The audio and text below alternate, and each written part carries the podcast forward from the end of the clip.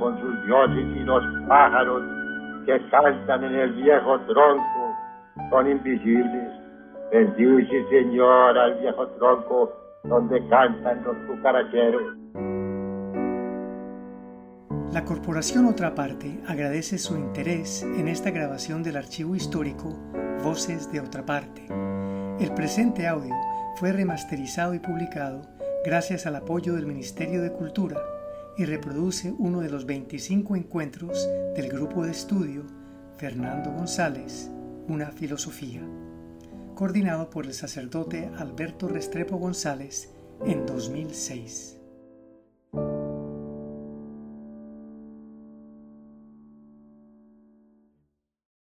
Casa Museo Otra Parte, sábado 5 de agosto de 2006.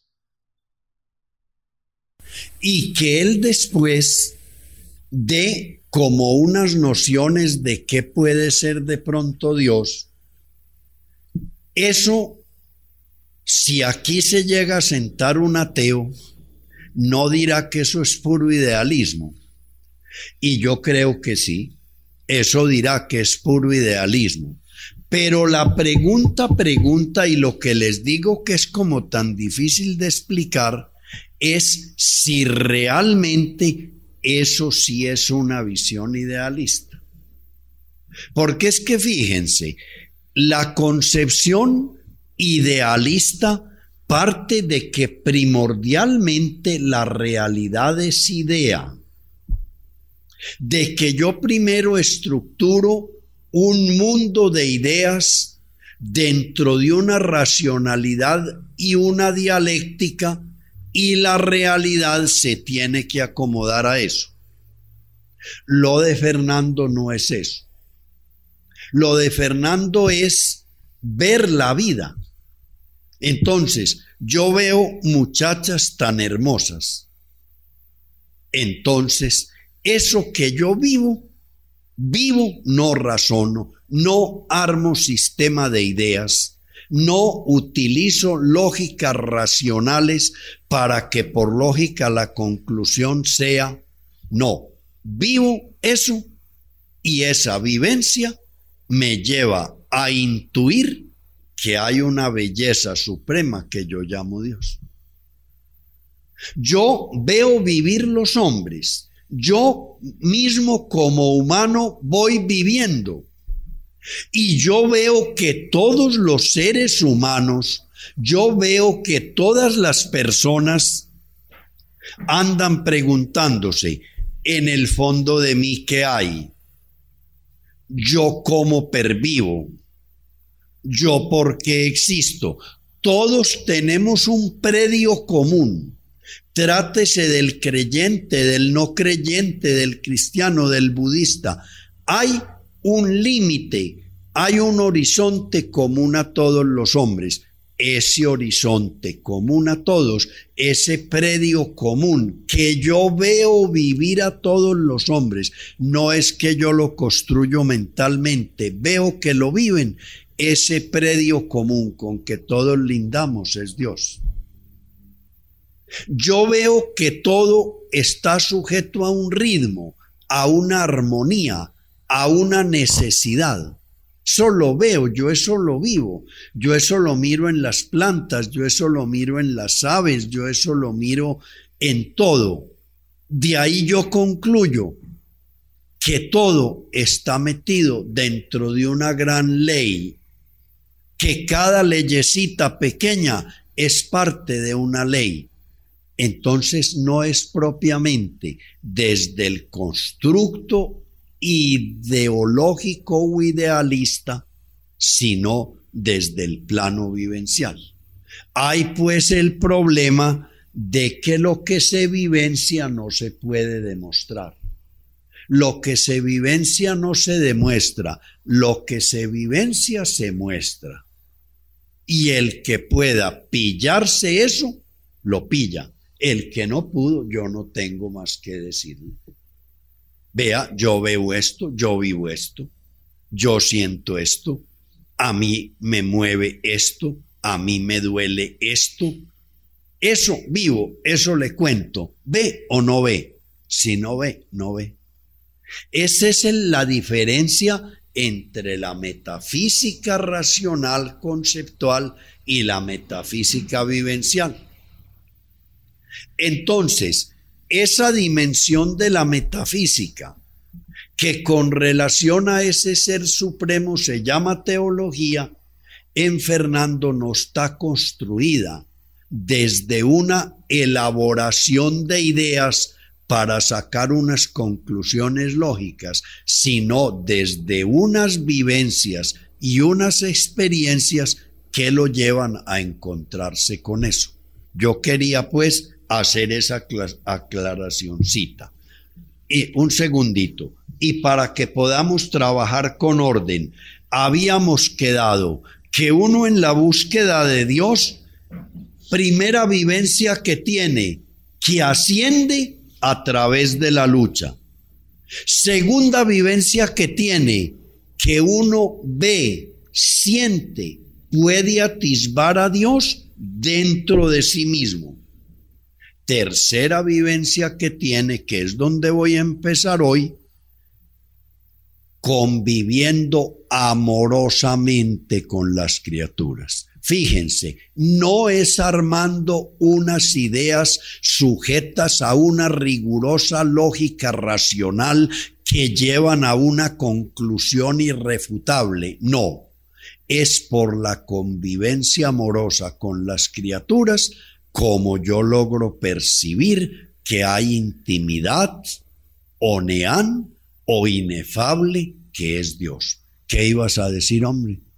Ahí viene lo vivencial. Esa es una vivencia posible. El problema es que lo vivencial se intuye, no se demuestra. Es que ese es un concepto que hemos manejado aquí desde que nos juntamos y abrimos el pico y que es uno a en Fernando González, la intuición. Si uno no está claro qué es la intuición, en qué consiste la intuición, Fernando González es inabordable. Yo venía pensando eso también por el camino ahora que venía para acá. Mire, si usted llega a su casa y usted llega a su casa y saca la llave y abre. Usted no dice, a ver, estoy en la carrera 36, sí. Con la calle 72, sí. Puerta verde, sí. Al lado de una puerta roja y otra azul, sí. Número 37A22, sí. Ah, luego es mi casa. Usted no hace eso. Usted llegó, vio su casa, metió la llave y abrió. Sabe intuyó mi casa. A usted le sirvieron el tinto, probó, usted no empieza. Estas sensaciones de qué? De frialdad, de quemadura, de insipidez. Quemadura no es porque no tengo ampolla. Frío no es porque, ah, no, entonces fue que me quemé. No. Usted inmediatamente probó, me quemé. Otra intuición. Usted se montó en un bus, vio una muchacha. ¿Qué proporciones de esta muchacha? 90, 60, 90. Ay, qué color de piel. ¿Será bonita? ¿Será fea? ¿Será regularcita? No, hasta que concluye, qué belleza, nada, la vio, qué belleza, qué feo. otra intuición.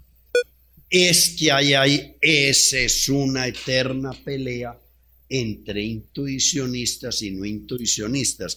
Esa fue la gran pelea de Riverson toda la vida, que le decían los de la modernidad racional es que las tales intuiciones son unos análisis súper rápidos. Yo no le veo a eso sinceramente mayor problema. Habría pues como que remodelar la definición de intuición análisis súper rápido, no consciente. Pero el hecho cierto es que cuando yo intuyo, yo no tengo que entrar en procesos inductivos, deductivos, analíticos, sintéticos, legales, no, sino que yo tengo la vivencia y ya llegué a una actitud viva ante eso. Miedo, movimiento, identificación, goce, presencia. Entonces, hasta dónde la intuición conlleve unos procesos ultra rápidos, hoy con las tales ondas eléctricas, que yo no recuerdo bien sus nombres, mientras una onda de esas necesita 200 millonésimas de segundo para funcionar, la otra funciona en 2 millonésimas de segundo. Con la división de las funciones de los hemisferios, otro alegato.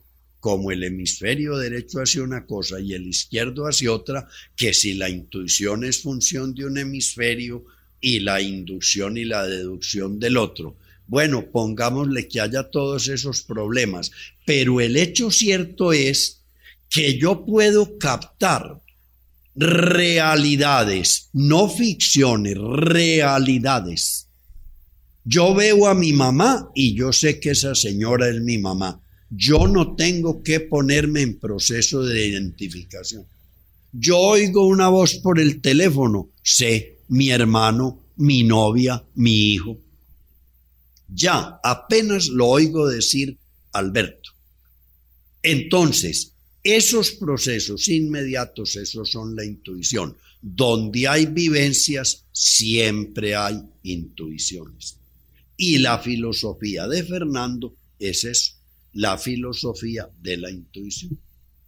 Entonces, estas llamemos denominaciones estas experiencias de Dios de Fernando no son por procesos de idealización lógica para concluir de premisas que haya un Dios, sino que son vivenciaciones. Oigamos pues esta, si uno convive amorosamente con los existentes, llega a Dios. Oigan lo que dice, amemos la vida esta que vivimos del tiempo y del espacio. Amémosla, porque así es como se alaba a Dios y nos le acercamos. Así lo glorifican todos los seres, el ave al cantar y al volar, el viento al mover las frondas, todas las cosas, tan obedientes al ser qué obedientes todas las criaturas, menos el hombre, porque es el superador. Ese testigo es de mi Simón Bolívar. Y dicen otro testigo de el hermafrodita dormido. Lucas Ochoa se siente vivir en comunión con todo lo creado. Tiene algunas cosas como ayuda para relacionarse con Dios. Por ejemplo, los rayos de sol que entran por las ventanas de las iglesias y se materializan en los corpúsculos del polvillo ambiente, la luna silenciosa y las estrellas multicolores. Y este testigo del remordimiento, en Europa, en bata de baño o con la guía bajo la axila, yo creía que la verdad la tenían Teanos Tony, Madame Rousseau, Irene de París, las Venus griegas, las ruinas romanas, la mujer de Ostia, Anita Tilota, las pinturas italianas, Miguel Ángel, Leonardo. Una vez creí que estaba en Pompeya, en la casa de los Betty. A poco que se escondía en el gran lupanar. Luego la busqué en libros y conferencias. Un día de primavera, parado en la Plaza de la Concordia, mirando el Arco del Triunfo, creí que en ese atardecer tan luminoso estaba la verdad. Dios estaba disperso en el aire rodado de los campos elíseos. Y hoy, en Colombia, en las cañadas de Envigado, a pesar de que sé que eso no se encuentra en la tierra, subconscientemente sigo creyendo que la cosa que busco la tenían Teanos y Toní y que se quedaron con eso a las orillas del Libón. Rezábamos el rosario.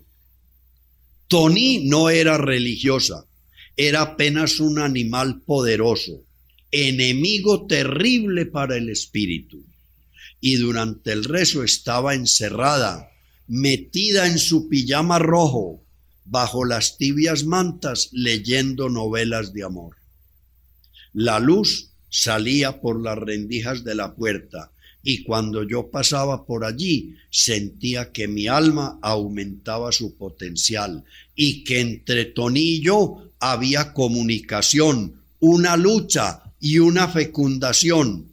Y entonces elevaba la voz, sacaba el pecho, miraba hacia arriba y decía, Padre nuestro que estás en el cielo, danos tu reino.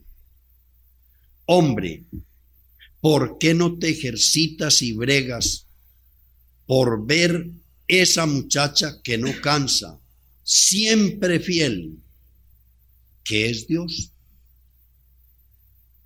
Atísbala por allá en el carretero, que por allá pasa con frecuencia, y échale un piropo y dile, me voy contigo, reina del Cauca tibio.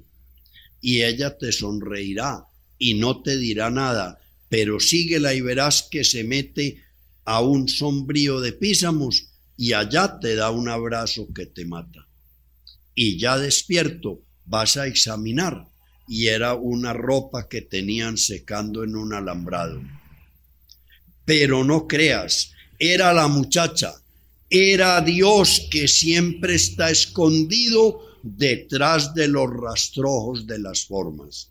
Moisés no lo pudo ver sino detrás de los rastrojos.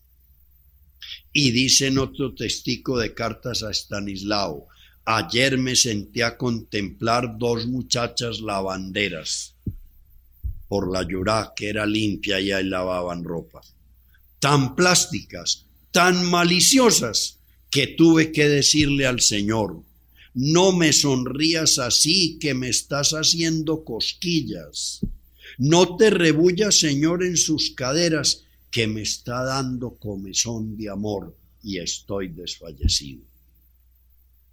Los pueblos son inanimados y crueles en todas partes. Y este de Medellín cree que yo me burlé de Abraham en Don Mirócletes, cuando la verdad es que yo estaba persiguiendo a Dios en él al observar sus jaleos con la felicidad y con la plata que presta en mutua interés. Ven, esto está a kilómetros del idealismo, esto no es el idealismo. Esta es una búsqueda de Dios en lo vivo y bello y actuante y dinámico que hay en el mundo. Ese es un camino que propone Fernando. ¿Y cómo más lo buscamos? Lo buscamos escuchando en la desnudez el llamado que nos hace Dios. Oigan estos versitos de Fernando. Una voz me llama a gritos. ¿Por qué apareció dentro de mí una clara voz clamante que me censura y que me urge?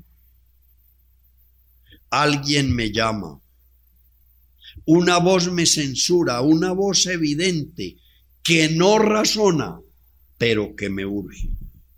Me urge para que viva según sus órdenes. Oiré la voz y obedecerá. ¿Será acaso un ángel bello? Y en mi Simón Bolívar hay este testigo, acostarse sobre la hojarasca, bajo los árboles del bosquecillo durante días para esperar que nos llegue la voz secreta del Espíritu. Es como un alumbramiento. Y apenas mi espíritu se purifique del papel sellado, creará una obra limpia, temblorosa de emoción y que haga sentir algo de la divinidad. Yo quiero acercarme al Dios escondido. Y en Don Mirócletes dice, Yo apenas soy un copista de lo que me dicta Dios. Por eso escribí este verso, un verso de un renglón. Oiré la voz y obedeceré.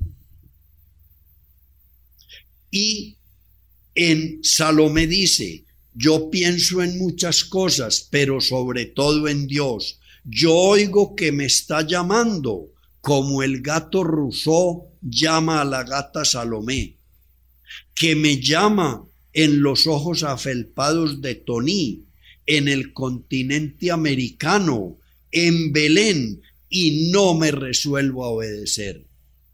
Soy apenas como la canaria, imploro una vocación ciega, un castigo que no me viene. Yo estoy resuelto a seguir a Dios, voz íntima a pesar de las tentaciones. Cuando oiga la voz claramente, ya no seré tentado.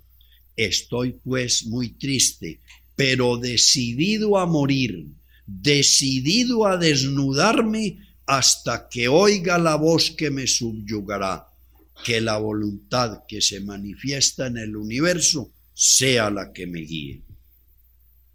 Y en cartas a Estanislao dice, por mi alma hay una gran cantidad de alas de gaviota, y Dios me hace señales.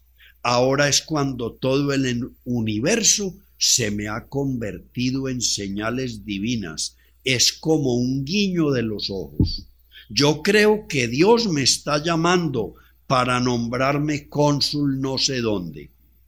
Lo cierto del caso es que yo no odio y que las heridas que me causan por allá cicatrizan, son estímulos para irme, mucho más que en el noral, pero mucho más yo oigo voces que no se escuchan con los oídos. Y en el maestro de escuela, Dios me está llamando, Dios me sigue llamando. Tengo momentos de éxtasis, perenne sentimiento de, aceptación. Me parece que vivo dentro del bien. Todo es bello, aún lo que llaman las desgracias. Ven, entonces este es un camino que es vivencial es viviendo una fuerza interior, es tratando de discernir algo vivo que él siente que lo llama.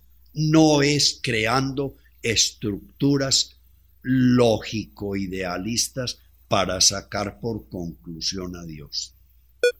Mire, es que lo que nos sucede es la ruptura que creó la modernidad es que la modernidad fue muy liberadora porque nos sacó de una bobada muy grande que ya desde la Edad Media la había descubierto Guillermo de Ockham. No le pararon bolas, él era sobregirado. Guillermo de Ockham decía, esa bobada de la escolástica, de que la razón humana puede buscar a Dios y conocer la revelación divina, lo mismo que conoce y estudia los fenómenos naturales, es falso. Lo que es metafísico o religioso o revelado o sobrenatural no lo puede manejar la razón humana, lo mismo que maneja los fenómenos que ocurren en el universo. Eso lo dijo Guillermo de Ockham en el siglo XIV. Se necesitó que llegara Descartes y Kant para que les pararan bolas. Kant tomó lo de Guillermo de Ockham y habló de razón pura y de razón práctica.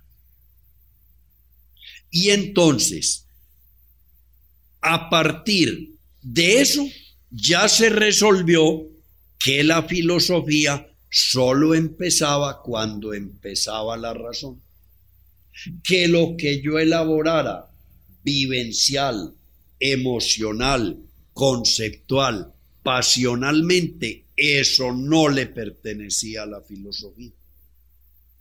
que los Luis Enríquez Toros que hacían una filología emocional eran unos locos que no sabían qué era filosofía. Y la realidad es eso. Las palabras empiezan por ser emociones. Las palabras empiezan por ser vivencias. Las palabras empiezan por ser intuiciones y sentimientos.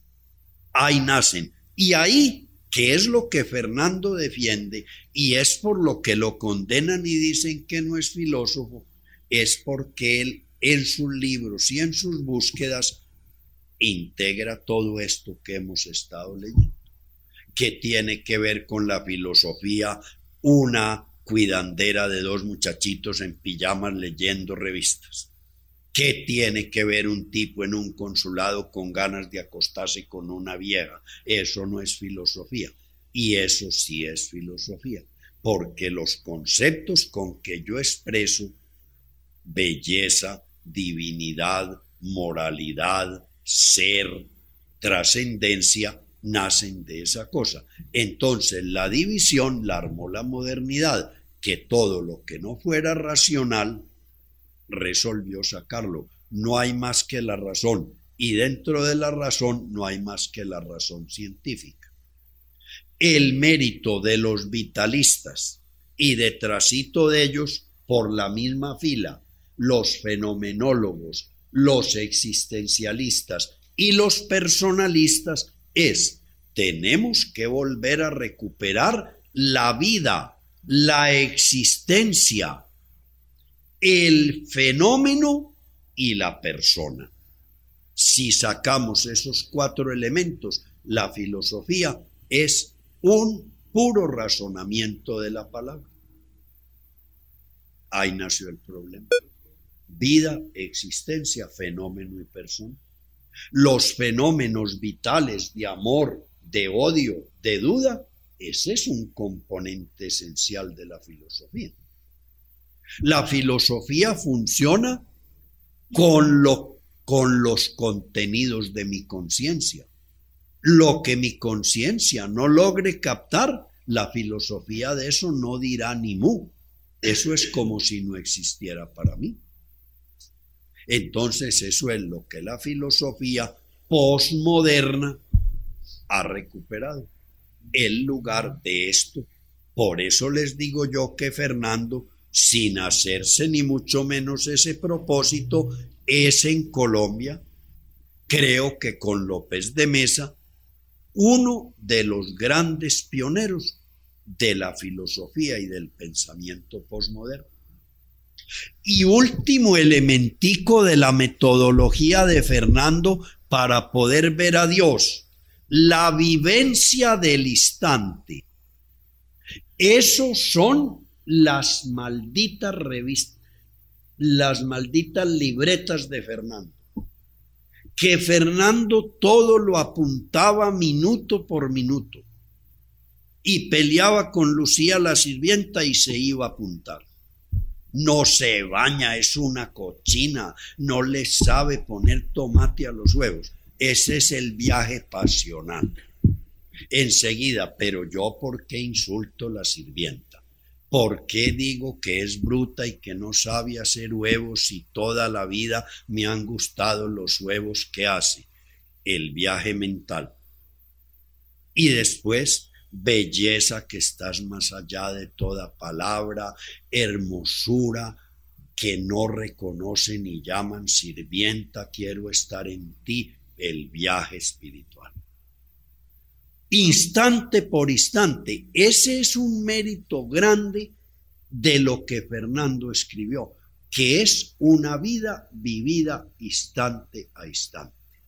Oigan pues, mi Simón Bolívar, Deseo ser el hombre de esta idea, que todo está en el instante presente. Es una cosa grande, es un aforismo grande, todo está en el instante presente. El instante presente es como manjar que contuviera todos los sabores, los cuales se percibirían cuando se le atendiera. Caminamos a empujones, bregando, porque no atendemos al instante. Oigan, que es Dios lo real. Eso es el instante. La realidad siempre presente, instante a instante, irreal, instante por instante. Eso es Dios. Nosotros vivimos en el sueño del futuro, una bomba ilusoria. Por eso somos tan desgraciados. Lo importante es gozar el instante, en él está todo. Todo el tiempo, el espacio y el goce, atento al instante y hundirse en él y estarse ahogando en el infinito. Esta es la filosofía de las libretas. Esas libretas no son bobadas. Esas libretas son la consignación de cómo Fernando, instante por instante, afrontó lo que vivía, porque creía que ahí estaba toda la realidad que siempre permanece y que nunca cambia y que es superior a cualquier fenómeno. En cada instante se manifiesta eso. Eso era lo que él buscaba. Mire, yo para poderle contestar eso tendría que decirle una cosa, que nos teníamos que conocer más, porque si yo me pongo a decirle, ve, te va a servir para esto, eso depende del mundo de cada uno.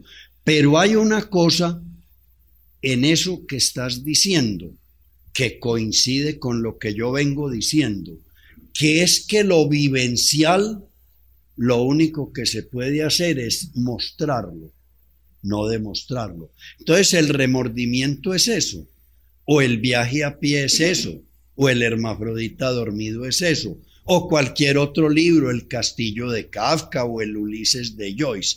Es una experiencia de vida que se quiere compartir. Va a haber unos que van a decir, hombre, este libro me iluminó. Aquí encontré yo el sentido del mundo moral. Otro dirá, qué partida de enredajos, hombre. Lo poquito que yo tenía claro, me lo enredó este manicomio del libro. Entonces, no sé, yo no sé cómo. Lo que aportas es valioso, e, es tu experiencia en contacto con ese mundo.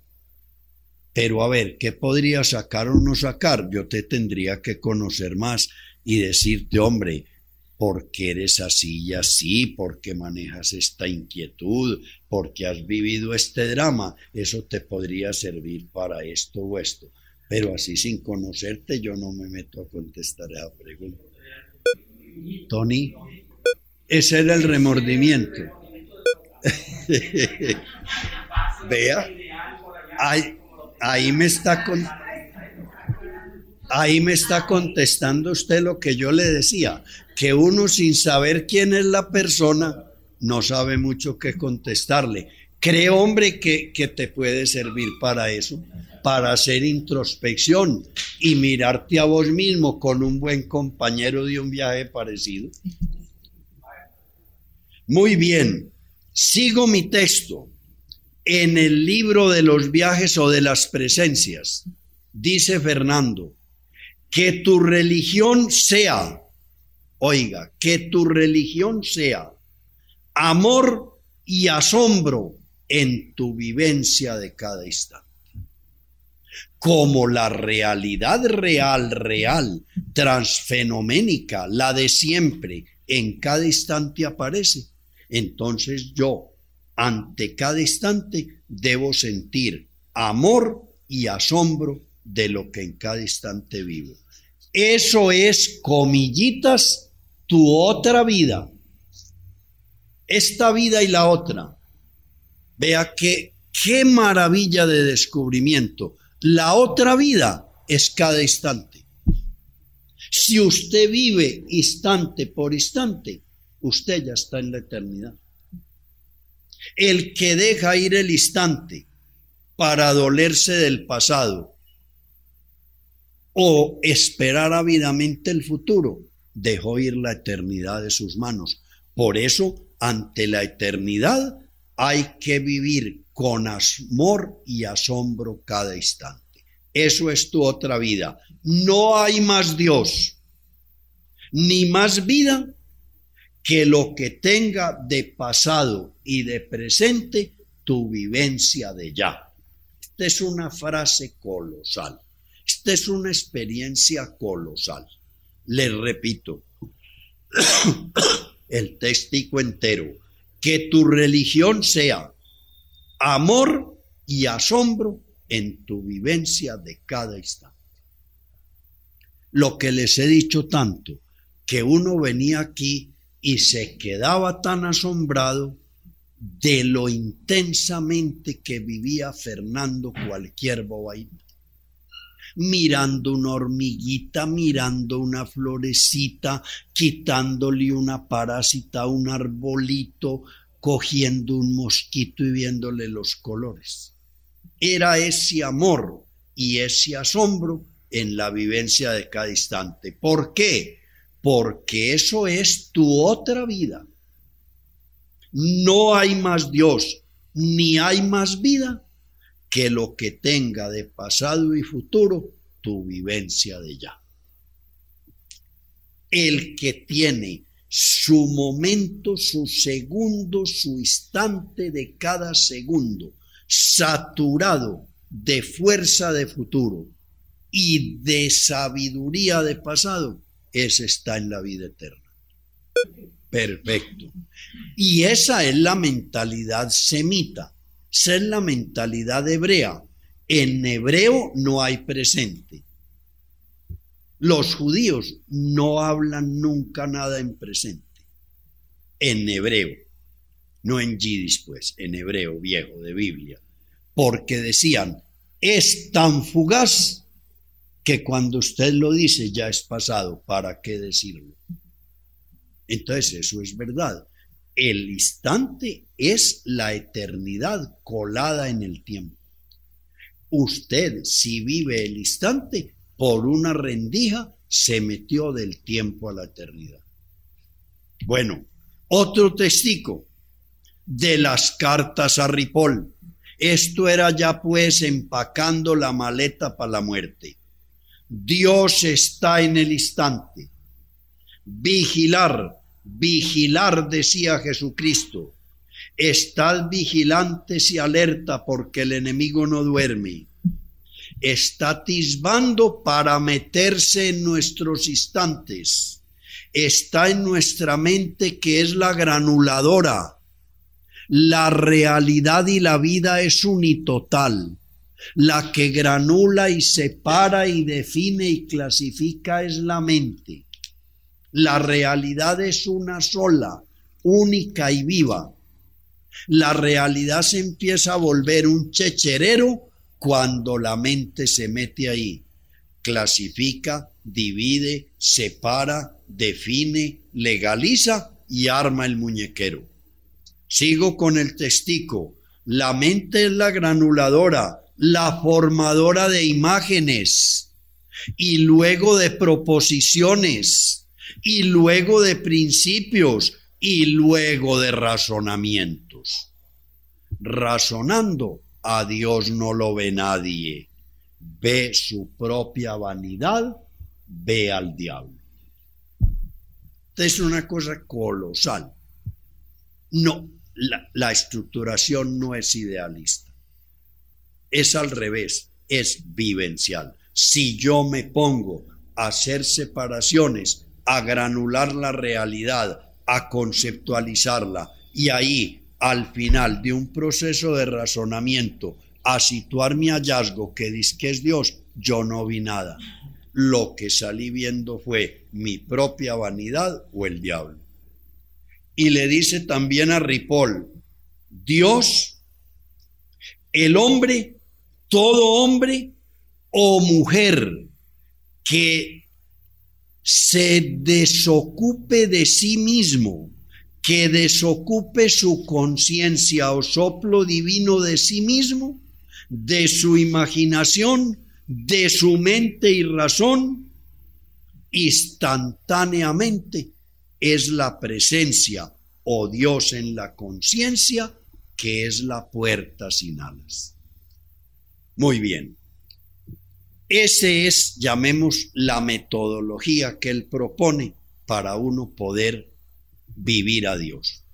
Nos queda el último temita que es el Dios cristiano que Fernando González percibió y vivió, que espero que en este ratico lo podamos ver. Es lo que está diciendo Fernando. Si uno no se vacía de sí mismo, de su imaginación, de su mente y razón con sus anejos, no puede ser la presencia. Es que ese es el asunto. Y ahí volvemos a la cantaleta en que traemos ensartado este, este encuentro. Y es, hay que vivir haciendo los tres viajes. Si viene de la clínica y vio al enfermo, usted debe estar en pleno viaje emocional. Cómo está de azaroso, está irreconocible, qué miedo, cómo iré a quedar yo cuando me esté muriendo. Y en mi familia que hay tanto de eso. Enseguida puede que usted sea capaz de hacer el viaje mental. Bueno, ¿y por qué me dio tanto miedo esto? ¿Y por qué cuando mi hermano no me dio miedo? Etcétera, etcétera. Y si es capaz, usted llega a una cosa donde para usted no hay ni emoción ni palabra, sino la desnuda presencia en el instante de lo real. Es decir, mejor, acuérdese de usted en el instante y acuérdese del instante en usted. Es que el asunto es ese, que es que es muy difícil ese cambio de mentalidad, porque es la mentalidad moderna que nos enseñó el yo pienso como la condición de mi realidad. Para la modernidad, si yo no pienso, yo no existo. Y ese es un cuento, pues, sino pero de los grandes. Mi realidad es al revés. Ella está es más allá del pensamiento. Aquí es donde si le buscamos raíces, lo que tanto cantaleteamos, que la originalidad de Fernando no es ignorar la sabiduría y la cultura anterior, esas son las raíces orientales del pensamiento de Fernando. Fernando era, les había dicho aquí, gran lector, furibundo lector de Aurobindo, que es ese pensador hinduista, por vía Feliz Ángel Vallejo, ese era el que lo nutría de libros de Aurobindo para leer. Y la doctrina de Aurobindo es esa. La realidad nuestra está más allá de las emociones y del pensamiento. Eso sí, lo normal, lo común. Usted y yo, por supuesto, no somos capaces de vivir el instante, sino relleno de pasados y de futuros o remordidos o anhelantes, o imaginando cosas o anhelando cosas. En esa desnudez silenciosa que no tiene palabras porque eso está más allá de la palabra, en la mencia, eso viven unos poquitos y ese es el logro por alcanzar. Podríamos decir eso. ¿Qué le propone Fernando a la gente? Que llegue a la mencia, que se haga mente que haga su viaje pasional y mental para que, haciendo el espiritual, pueda estar en la plena conciencia que está más allá de la mente y todas sus expresiones. Bueno, caigámosle pues al Dios cristiano. Miren, Fernando empieza en pensamientos de un viejo de la mano de Nietzsche, viendo a un pobre Jesús romanticoide y llorón, fruto de una cultura judía decadente. Oigan lo que dice, nada que ame tanto el último hombre como los decires de Jesús. Al fin de aquel libro que relata la historia del pueblo de los grandes valores, al fin de esa historia llena de matanzas, de crueldades, de crímenes y de grandezas, aparece el decadente Jesús con sus bienaventuranzas. Y por allá en otro textico él habla de la tristeza de Jesús. Y en otro testigo más dice, y mientras tú afirmas la vida, puro Nietzsche, mientras tú afirmas la vida, mientras predicas la venida del superhombre, la imagen de Jesús se te presentará camino de la aldea de Magdalena predicando el amor. Mientras las nubes son arrastradas en una rápida sucesión, tú sueñas que vas por los caminos de Galilea detrás del Maestro. Esa es la visioncita inicial, como una cierta compasióncita lastimera de ese pobre hombre tan decadente y tan melancólico. En viaje a pie, ya la pregunta es otra. Oigan pues, Jesús es el camino, Jesús que triunfó de lo fenoménico. Pregunta, ¿quién otro ha vencido la muerte? Esos pobres campesinos de Galilea no pudieron inventar la resurrección de Jesús y sus conversaciones de resucitado. ¿Sería verdad que Jesús venció lo fenoménico? ¿Sería verdad que Jesús era su carne judía y su cuerpo virgen? El día en que el hombre sienta que no es accidente, cuando el hombre perciba esto de modo natural, así como de modo natural percibe que es los atributos, el vientre y el cerebro, estará en capacidad de soledad. No será ya un animal, será con relación a nosotros lo que es el miriápodo con respecto al hombre. Ya se llamará con mayúsculas todo el esencial. ¿Quién superior a Jesús? Vivió como eterno. Fue quien consideró la forma corporal como un accidente. Fue el superador. Nadie, nada de Siddhartha Gautama, ni de Sócrates, ni de Confucio. Jesús fue el primero que venció la muerte. Ahí empieza pues la búsqueda. Yo he sido muy cantaletoso con eso, porque nos han querido vender la idea de que ese Fernando religioso y místico es el fruto de la chochera, de la viejera, de la soncera y del Alzheimer. No, ese fue un camino de búsqueda desde el principio. Y en la revista Antioquia dice en el número 6, Sócrates y Jesús son la fuente de mi religiosidad. Yo me aferro a ellos para conservar la esperanza de no ser borrado como individuo del libro de la vida. En la revista Antioquia, y de esos articulitos es esta frase, él gastó tres o cuatro números planteándose esa pregunta de si el yo supervive a la muerte. Como el budismo dice, que supervivimos, pero que el yo se disuelve en el universo, eso siempre inquietó mucho a Fernando, si el yo supervive o no. Ya hablábamos hace ocho días de que ya en su madurez acabó por concluir. El ego da egoencia, es formal, es social, es representativo, pero hay otro yo fundamental qué es lo que yo soy, sépalo o no lo sepa, gústeme o no me guste, y eso lo escribe él con mayúsculas, que es lo que llama él lo roqueño del yo, lo que me constituye en mi ser. Muy bien. Fíjense pues, en el maestro de escuela, que fue pues la crisis de la gran varada de Fernando, porque como no quería ni poquito a Eduardo Santos y su ilusión era que Alfonso López de pronto iba a funcionar más, y resulta que con Alfonso López le fue peor que con Santos, Fernando quedó varado, prácticamente sin trabajo. haciendo trabajitos de mala muerte.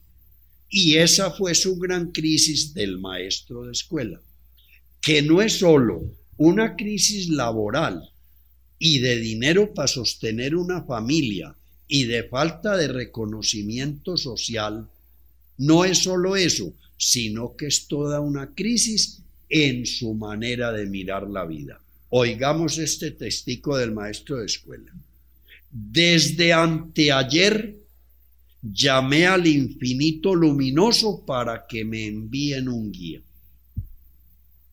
Ya llegó el enviado que pedí, pues siento la luz del cielo y la suavidad de la convalecencia. Hoy, hombre, experimento el santo dolor, el remordimiento, que nos eleva, así como el duro cemento eleva a la pelota que rebota en él.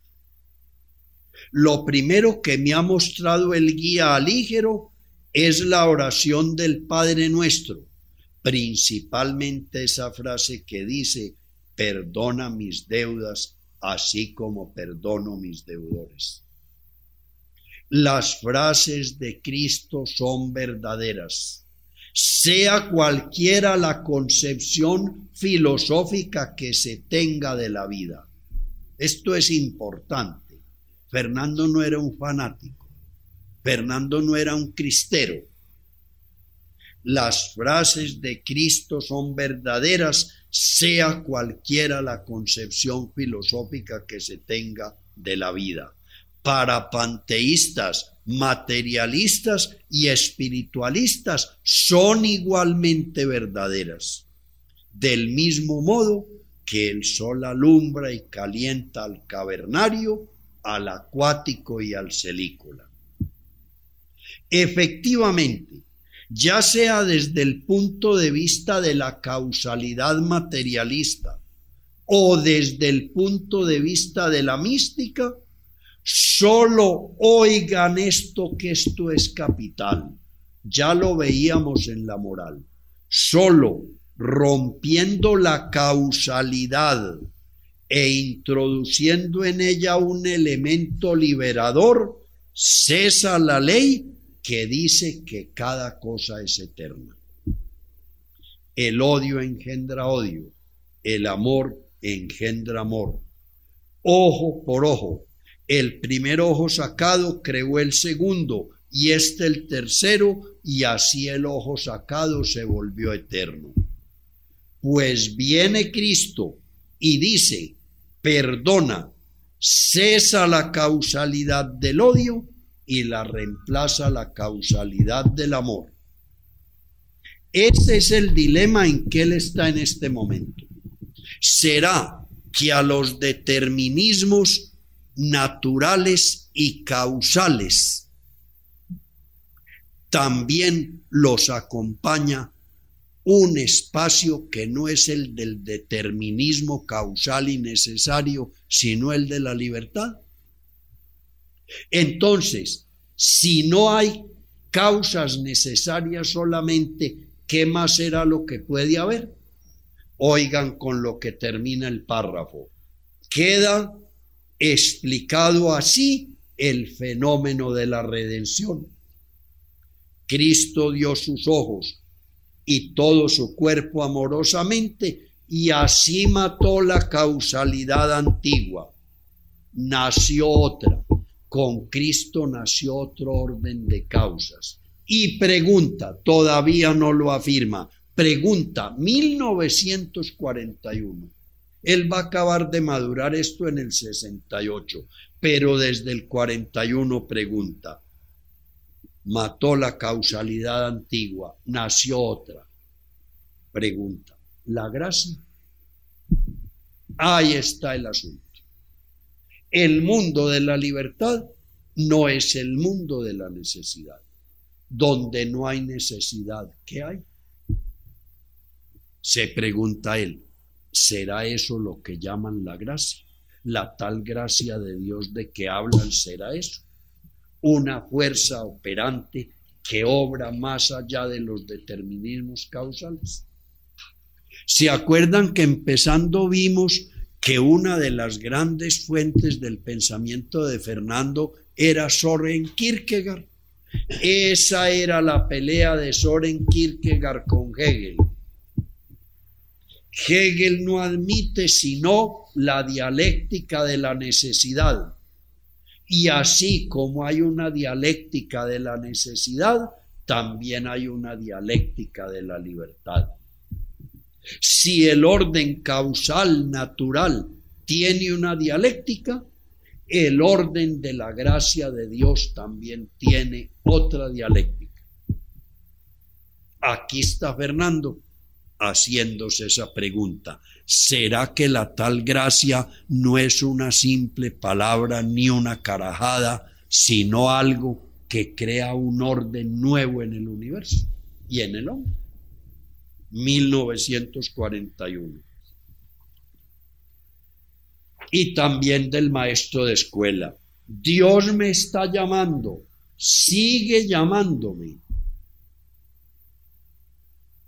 Momentos de éxtasis, perenne sentimiento de, de aceptación. Me parece que vivo dentro del bien. Continúa el ansia de confesarme pero no he vuelto a buscar a quien dejarle a los pies mi bulto de miserias.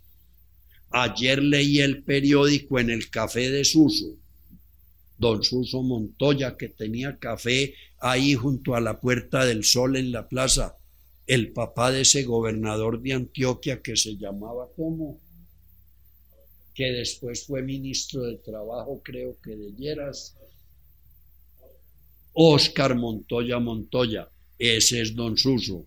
Ayer leí el periódico en el café de Suso, fui a la iglesia donde estaban comulgando mis hijos.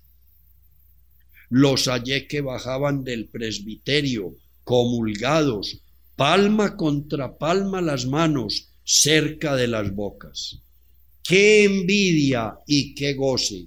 Yo necesito sentir a Cristo en mí Entra, Señor, entra y barre y embellece. Tú que llamaste a Lázaro de la podre, tú que resucitaste y luego comiste pescado, qué hermoso eres, tú que no robaste, no opinaste, no te disfrazaste. No pesas y trasciendes, no te corrompes y renaces. Empuja pues y derriba, llámame con voz urgente, yo no puedo ir a ti, pues entonces venga a nosotros tu reino. De mí yo voy a la prostitución. Empuja, urge, incita. Todos son símbolos que me llaman y me hacen guiños. Yo estoy preñado de ganas de realidad.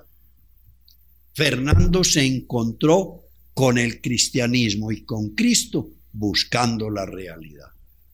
Sigue el testigo, pero murmuró por dentro mi trasgo. ¿Y por qué tienen de sacristán a Vicente el Bujarrón? El tal Vicente era un viejo que llamábamos Vicente Manos de Araña, un viejo blanco, colorado, maricón, que uno iba ya a la iglesia y se le arrimaba y le decía, ¿cómo estás de hermoso, belleza? Entonces mi trasgo me murmuró, ¿y por qué tienen de sacristán a Vicente el bujarrón? Pero ¿qué me importa? ¿No soy yo también un prevaricador, un ladrón, un perseguidor? Precisamente Jesucristo anda llamando a todos bujarrones y ladrones. Ven, esto es de 1941. El embeleco de Fernando con Cristo no es de los años de la chochera. Muy bien. Entonces, en el libro de los viajes o de las presencias dice, no hay sino un camino al neant o vida eterna. Cristo y la cruz. Esto ya es del 68. Esto es después de 27 años de estarle cascando a esa búsqueda de Cristo. Y como les digo, y leyendo budismo, y leyendo hinduismo, y leyendo sufismo, no hay sino un camino al neano vida eterna, Cristo y la cruz. La ciencia es conceptual.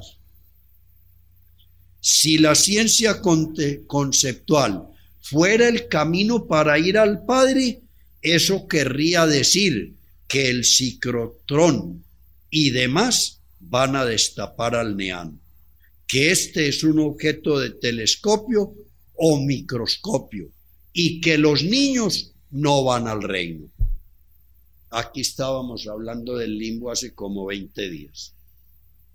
Dios es Dios vivo y se llega a Él por este camino, ser verídico y hacer el viaje pasional, luego el mental y perseguir siempre la intimidad, que es lo que yo les vengo repitiendo desde el primer encontrón. Lo esencial de la propuesta de Fernando es eso. El único modo de llegar al Padre es tomando con honradez absoluta su cruz y siguiendo al Hijo de Dios, para que no viva yo, sino Cristo en mí.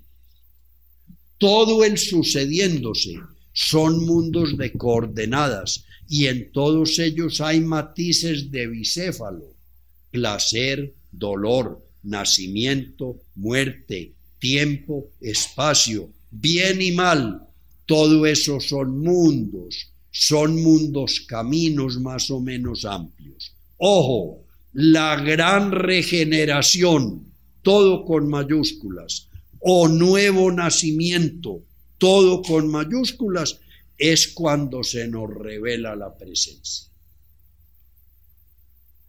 En todo hay algo presente. Detrás de cada fenómeno hay una realidad ultrafenoménica.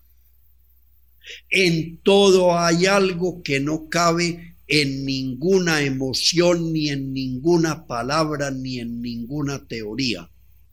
Eso siempre presente es la intimidad, la presencia o el neant. Nada positivo.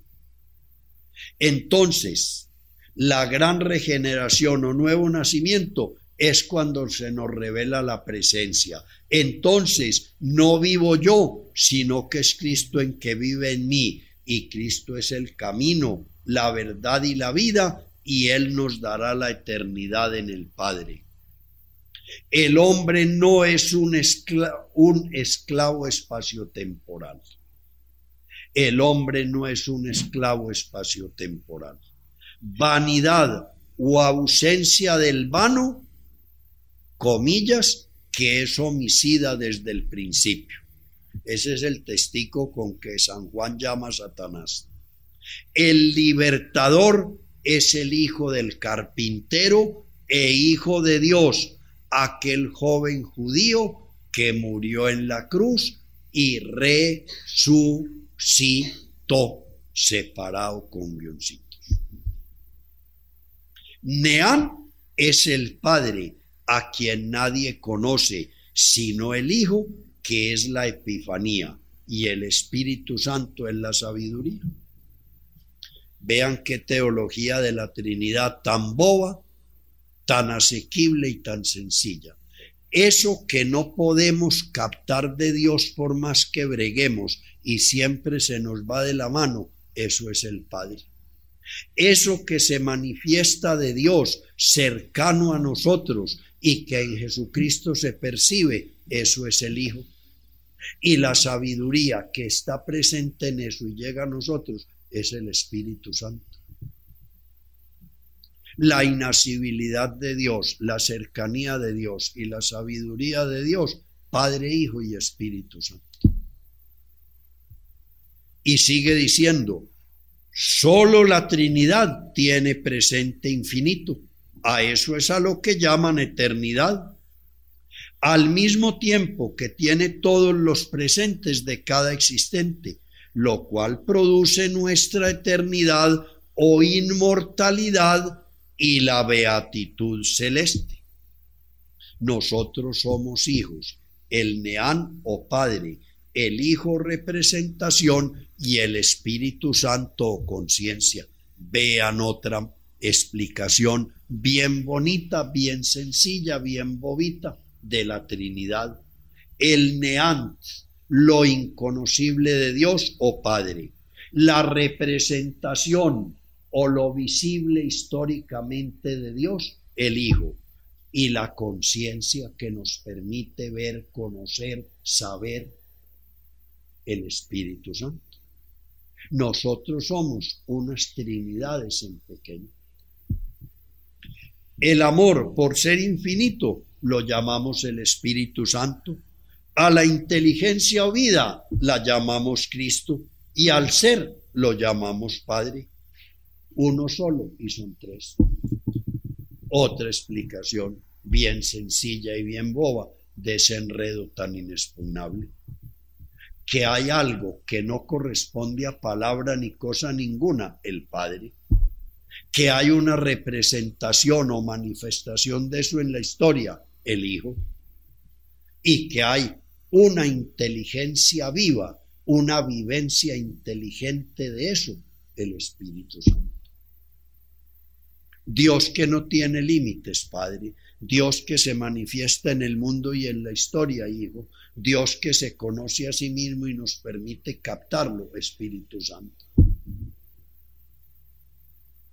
En toda realidad o apariencia o nudo está la mejor finca, o sea, la realidad, o sea, el Padre, el Hijo y el Espíritu Santo volvemos al dichoso panteísmo de Spinoza, pero ya aquí pues cristianizado.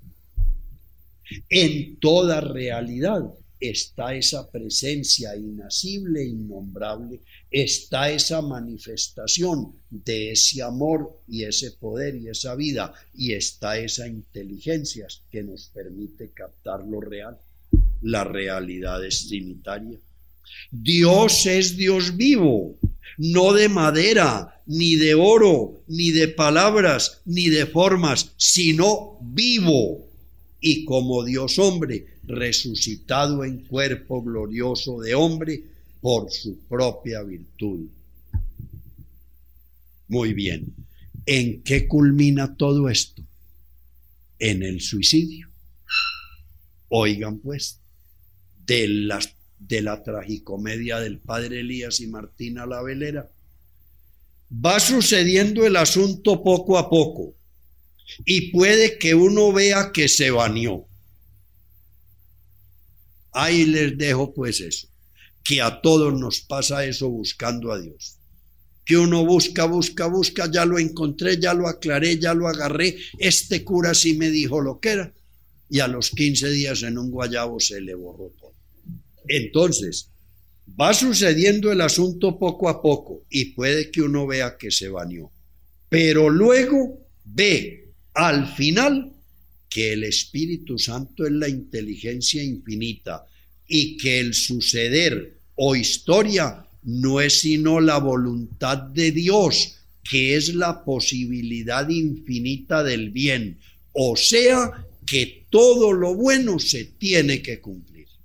El mundo no es sólo la ley de la necesidad irremediable.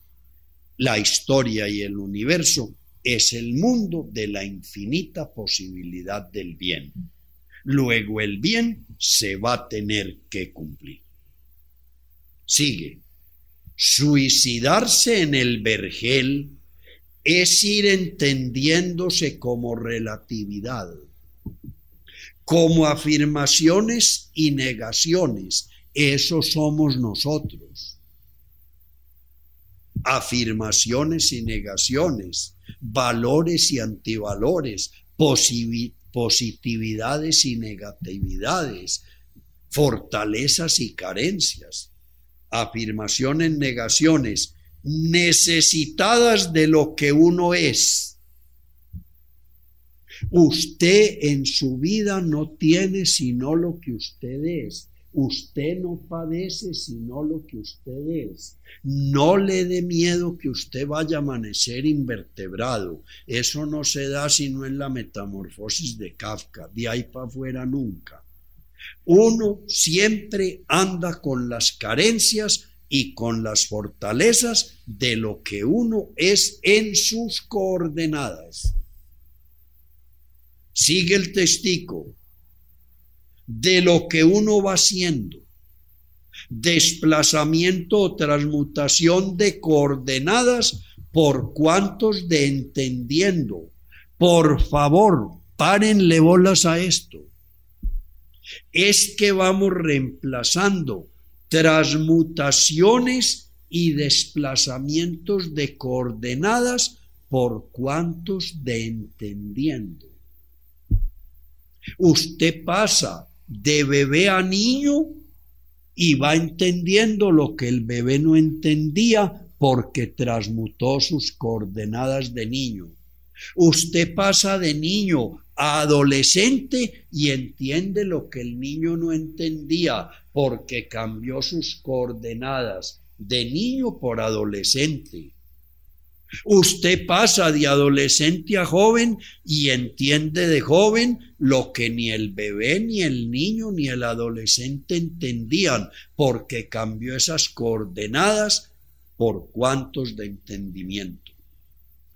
Y el suicidio, oigan pues, y el suicidio es la vivencia de que somos viajeros caducos en la vida, hojas secas del árbol de la vida.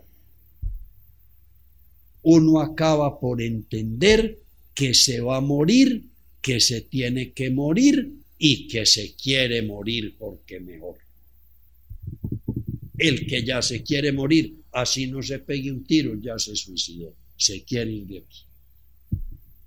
Vaya a los ancianatos y verá. En los ancianatos no hay que absolver los viejos, porque todos se confiesan de un pecado, que me quiero morir y no me muero, y eso no es pecado. Fue que ya vieron que se tienen que ir de aquí. Es como el, el feto que ya va a salir de la barriga de la mama se quiere suicidar como Beto, ya no quiere ser más Beto. Entonces, todos en la vida, si hicimos bien hechos los tres viajes, queremos salir de esta vida de las coordenadas. El que no quiera salir de esta vida de coordenadas es que le faltan pasiones por vivir, contrarios por conciliar y realidad por ver. Eso es así. Tenemos derecho a madurar la cruz. Es que la cruz también madura. Entonces, la cruz del que ya vio, pero yo pues no le estoy hablando de viejitos decrépitos. Hay gente que ve eso joven. Hay otros que la ven en plena adultez. La cruz del que ya vio es, me voy a morir, me voy a acabar como tipo que toma tinto y se reúne con los amigos en otra parte. Me va a quedar toda mi estructura erótico-sexual ya inutilizada. Voy para otra dimensión. Qué miedo, qué miedo. A lo mejor ni hay nada. Qué angustia y qué susto. Allá no se come, allá no se duerme, allá no se baila, allá no se tiene sexo. ¿Qué diablos voy a hacer yo por allá? Hasta peor que de pronto si haya alguna cosa. Qué cosa tan horrible. Pero me tengo que morir. Yo ya vi lo de aquí, yo ya entendí lo de aquí, yo ya estoy claro. Opuestos no hay yo ya sé que la realidad no es fenómeno, yo sé que las coordenadas no son lo último, yo sé que fuera de la categoría y espacio y tiempo hay eternidad, yo me tengo que ir de aquí. Esa es la cruz de ese momento, pero es muy asustadora. Eso es lo que les cuento yo, que es un remordimiento que yo manejo, que me decía tanto Fernando González a mí pero yo era un barrigón ahí de unos 20 años o 19. Pero él me decía a mí con esa angustia eso. Y a mí me daba risa oírle sus cuentos. Yo no le contestaba nada, pero era que yo no entendía. Ay, Alberto, me voy a morir. No te imaginas, Alberto, el miedo con que amanecí yo hoy. Subiendo por aquí para la plaza. Porque es que anoche pasó toda la noche un demonio conmigo y me decía, Fernando, te vas a tener que morir. Y yo le preguntaba que por qué. Me decía, porque te estás volviendo bueno. Ya entendiste todo. Ya no tenés más que hacer aquí. Hombre, qué miedo, me voy a morir. Y yo veo que si me muero, yo me acabo del todo. Esto que yo soy, de esto no queda nada. Yo no le decía nada. A mí me parece muy gracioso eso de que él dijera que estaba un diablo con él y todo. Hoy es que veo yo esa tragedia en que estaba. Yo le podría decir hoy a Fernando diez mil cosas. Porque yo entiendo ya eso. Yo veo ese drama. Pero yo era un mocosito ahí de 19 o 18. Susto no, pavor, terror. Porque es que eso es genético de ese clan González. Esa Ligia, la hermana de él, que se murió hace poquito, la última que quedaba, no, no, no, se murió pues sin darse cuenta, ya ida de este planeta. Para nada hizo fuerza toda la vida. Pero esa era la angustia, me voy a morir. Vean, muchachos, cuando yo me muera, que me pongan una inyección de veneno en el corazón. No, no, no, no, no. Vean, eso que les dije ayer, no lo vayan a hacer, que después yo estoy viva y me matan. Que me entierren en una bóveda grande, que si yo resucito me pueda parar. No, no, no, no, eso no. Mejor que me entierren y me tapen bien para que me asfixie, porque si yo resucito en una tumba, yo me enloquezco. Esa era una cosa como genética de ese clan González. Y entonces eso era verdadero, eso no era un cuento de Fernando. Y eso es lo que él dice mucho en, en el libro de los viajes o de las presencias, que ese viejo Lucas estaba para morirse y muerto de miedo de que se iba a morir, pero que él veía que se tenía que morir porque ya estaba sabio. Es que le digo, le daba, es que le daba, es que es verdad que le daba. Y entonces era eso, ese miedo de ver que lo que él dice en la frase, que el que no se muere todo, se muere del todo. Y eso no es una frase ingeniosa. Si yo no me muero del todo, si yo quedo animalesco, si yo quedo mundano, si yo no quedo realmente libre de lo que hay aquí, la muerte mía es una muerte con una existencia frustrada. Ese era el miedo de él, de que él veía que él no estaba pleno, perfecto. Pero pues a la hora de la verdad, la cosa no era tan así porque aquí se murió tranquilo.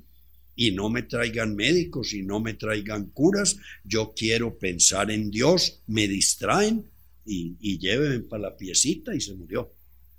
Eso no fue pues ningún drama, pero que mientras estaba en carne y hueso de andar, subir, bajar y fumar cigarrillo, era con ese terror de que se iba a acabar del todo para estas coordenadas, sí el miedo creo yo que era eso, que como Fernando era tan enamorado de la vida, para él todo era bello, para él todo era hermoso, para él todo era deslumbrante, pensar que él iba a salir de este encanto de mundo con flores, con insectos, con muchachas, con frutas, con vacas, eso para él era como insoportable. Y vas a decir que hombre albeiro. Perfecto. Y si querés podemos decir que es suicidarse a cada instante, ir encontrando a Dios a cada instante. Y es que fíjese que la cosa es así. En la medida en que yo me voy quitando figuraciones sociales, ganas de plata, ganas de fama, ganas de puesto, representación política, yo me estoy quedando sin nada, me estoy suicidando, como se murió el padre Elías de la tragicomedia. Era un bobito, no era nada, no se sabía si era viejito o viejita, ya no era nada. Suicidado, Deje, es que, pero es que no he acabado. Oiga lo que sigue. Y entonces, la inocencia es la vivencia o comprensión en uno, bien y mal, feo y bello, homicida y homicidado. La inocencia es la santa idiotez. Entonces, cuando usted llegó a eso, cuando usted se volvió a mente, entonces usted es un perfecto inocente. Usted está en directo e inmediato contacto con la realidad que está más allá de cualquier cosa. Usted está en la plena inocencia y ya está realizado. Yo habito en el mundo del suicidio que tiene en su centro, en un montículo, como a su rey, al crucificado. Es que Jesucristo propiamente se suicidó. Donde Jesucristo le ponga cinco centavos de diplomacia a las peloteras que tenía, lo dejan morir de viejo. Y nos había redimido lo mismo. Nosotros podíamos rezar una letanía que en vez de decir adoramos de Cristo y bendecimos de que por tu santa cruz redimiste al mundo, dijera, adoramos de Cristo y bendecimos que con tu mal de Alzheimer redimiste al mundo. Es que Cristo no nos redimió porque lo mataron. Lo mataron porque no les gustó lo que decían. Pero si les ha gustado, más fácil arregle el asunto y más ligero. Nosotros mantenemos esa boba idea de una teología que era la que manejaban los bárbaros como las tribus bárbaras tenían en la generalidad ese concepto, el que cometa un mal, si no hay alguien que pague con un daño igual, nunca le perdonamos. Entonces el que mataba lo tenían que matar o dar la plata que ellos se consideraban equivalente. Había que hacer alguno que hiciera la tarea vicarial de reemplazar el daño que hizo. Y entonces resolvieron de la mano de San Anselmo, que era muy teólogo pero muy bárbaro, armar la barbaridad de que el Padre Eterno se le metió que tenía que mandar su hijo a que lo mataran, porque si no era con una muerte de ese tamaño, esa inmundicia de pecado no tenía redención. Y casi todo el mundo cree que eso es así. No, no, no. Jesús vino al mundo a anunciar el proyecto del Padre, que era que fuéramos sus hijos. Punto. Si muere acatado y venerado como un gran doctor, no hay problema.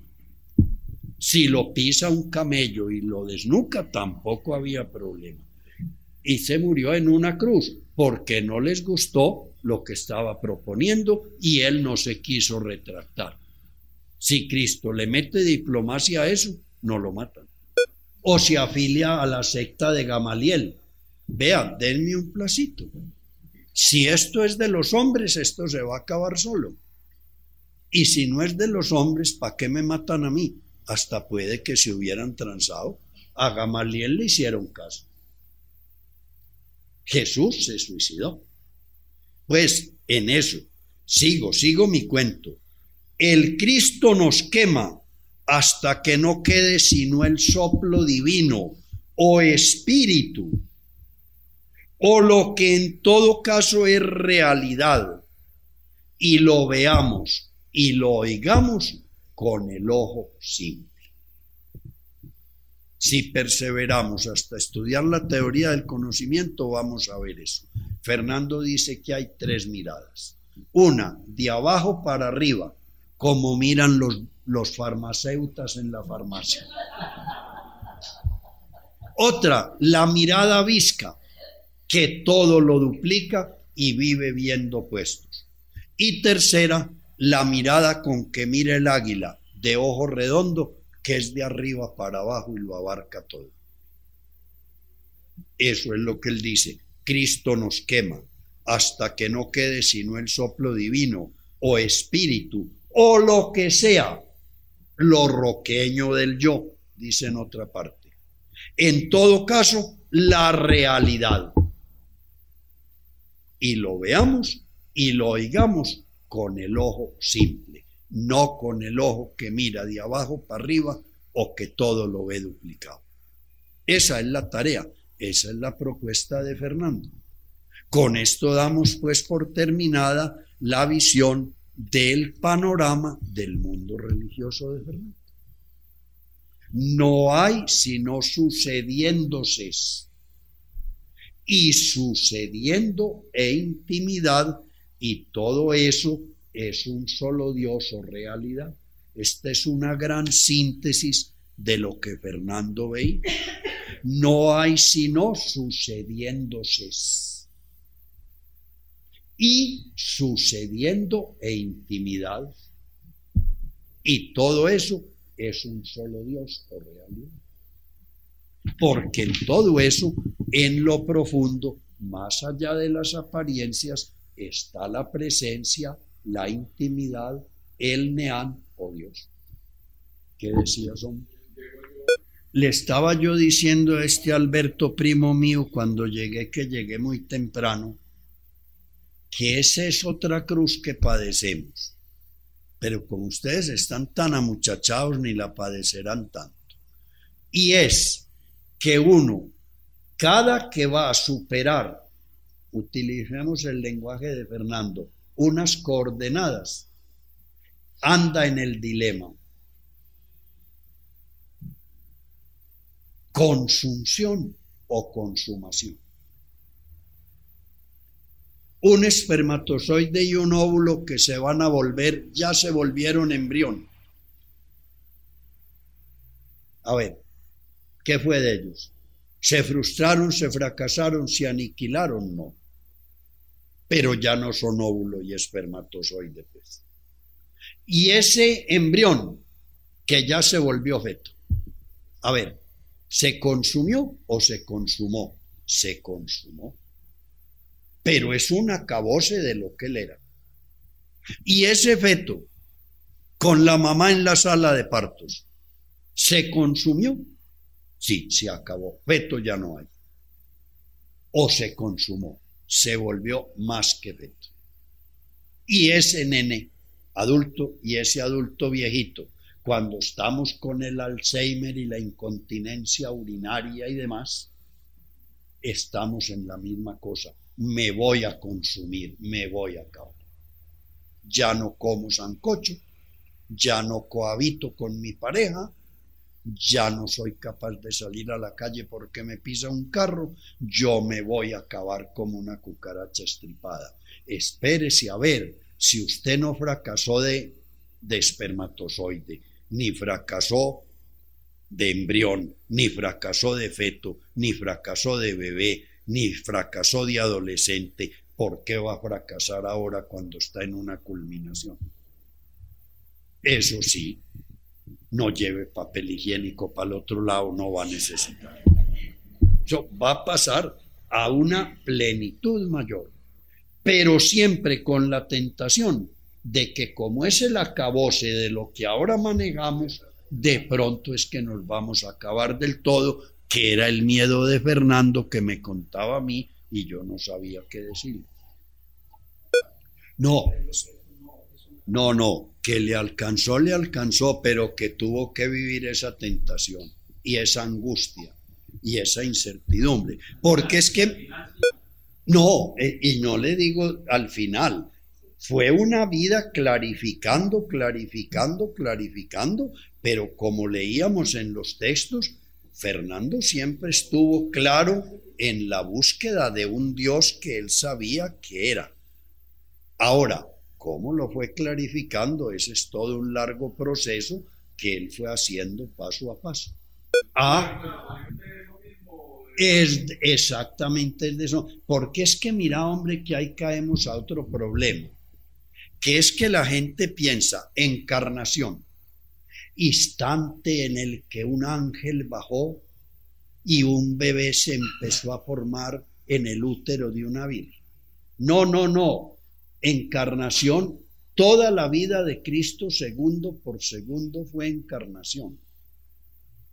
Cuando Jesús pequeño lo mandaron a la escuela y otro muchachito le pegó, él ahí supo lo que le hacía un muchacho a otro, se encarnó. Cuando Jesús, adolescente, empezó a predicar y la reacción fue, pero vea este mocoso, acabando de cumplir los 30 años y nos va a enseñar. Váyase para la casa que le den tetero. Ahí se volvió a encarnar, ahí supo lo que era manejar autoridades establecidas. Y el día que tuvo que ir ante Pilatos y Herodes lo vistió de loco, ahí acabó de ver lo que era meterse con los delegados del poder imperial. Ahí se volvió a encarnar. Y el día que le dio ese patatús, ay, qué terror, me van a matar. Yo soy un mocoso de 33 años, yo estaré preparado para la muerte. Ese Padre que yo anuncié tanto, por el que me hice matar, ¿dónde está que me va a dejar matar? Ahí se volvió a encarnar. Y cuando se murió, ahí acabó la encarnación. Porque el que no se muere fue que no se encarnó, está payaseando. Entonces, toda la vida de Jesús fue la encarnación. Y toda la vida de uno es su encarnación. El asunto que queda ya después es si hay resurrección o hay reencarnación y eso va a depender de la cosmovisión en que estemos metidos. Bueno, yo pienso que de aquí a ocho días empecemos la antropología a ver cómo nos va. ¿Cómo ve Fernando González el hombre? Bueno, muchas gracias. Buen día.